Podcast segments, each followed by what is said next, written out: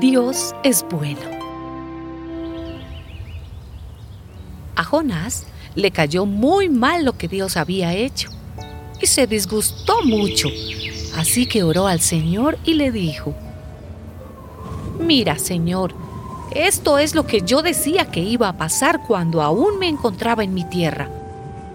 Por eso quise huir deprisa a Tarsis, pues yo sé que tú eres un Dios tierno y compasivo, que no te enojas fácilmente y que es tanto tu amor que anuncias un castigo y luego te arrepientes. Por eso, Señor, te ruego que me quites la vida. Más me vale morir que seguir viviendo.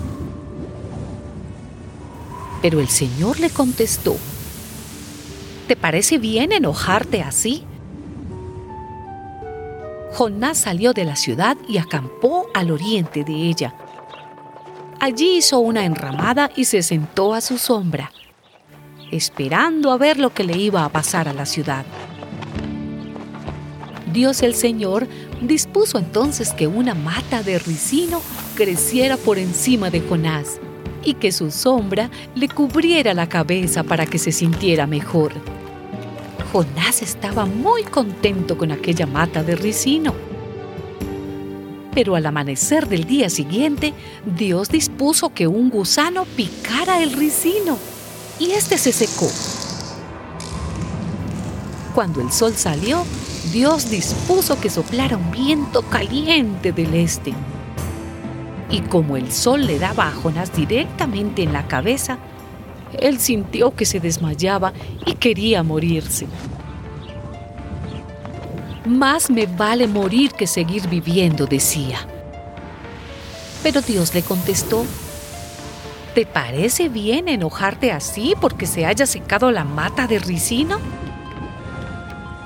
Claro que me parece bien, respondió Jonás.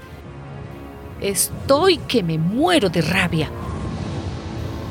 Entonces el Señor le dijo, Tú no sembraste la mata de ricino, ni la hiciste crecer. En una noche nació y a la otra se murió. Sin embargo, le tienes compasión. Pues con mayor razón debo yo tener compasión de Nínive, esa gran ciudad donde hay más de 120 mil niños inocentes y muchos animales.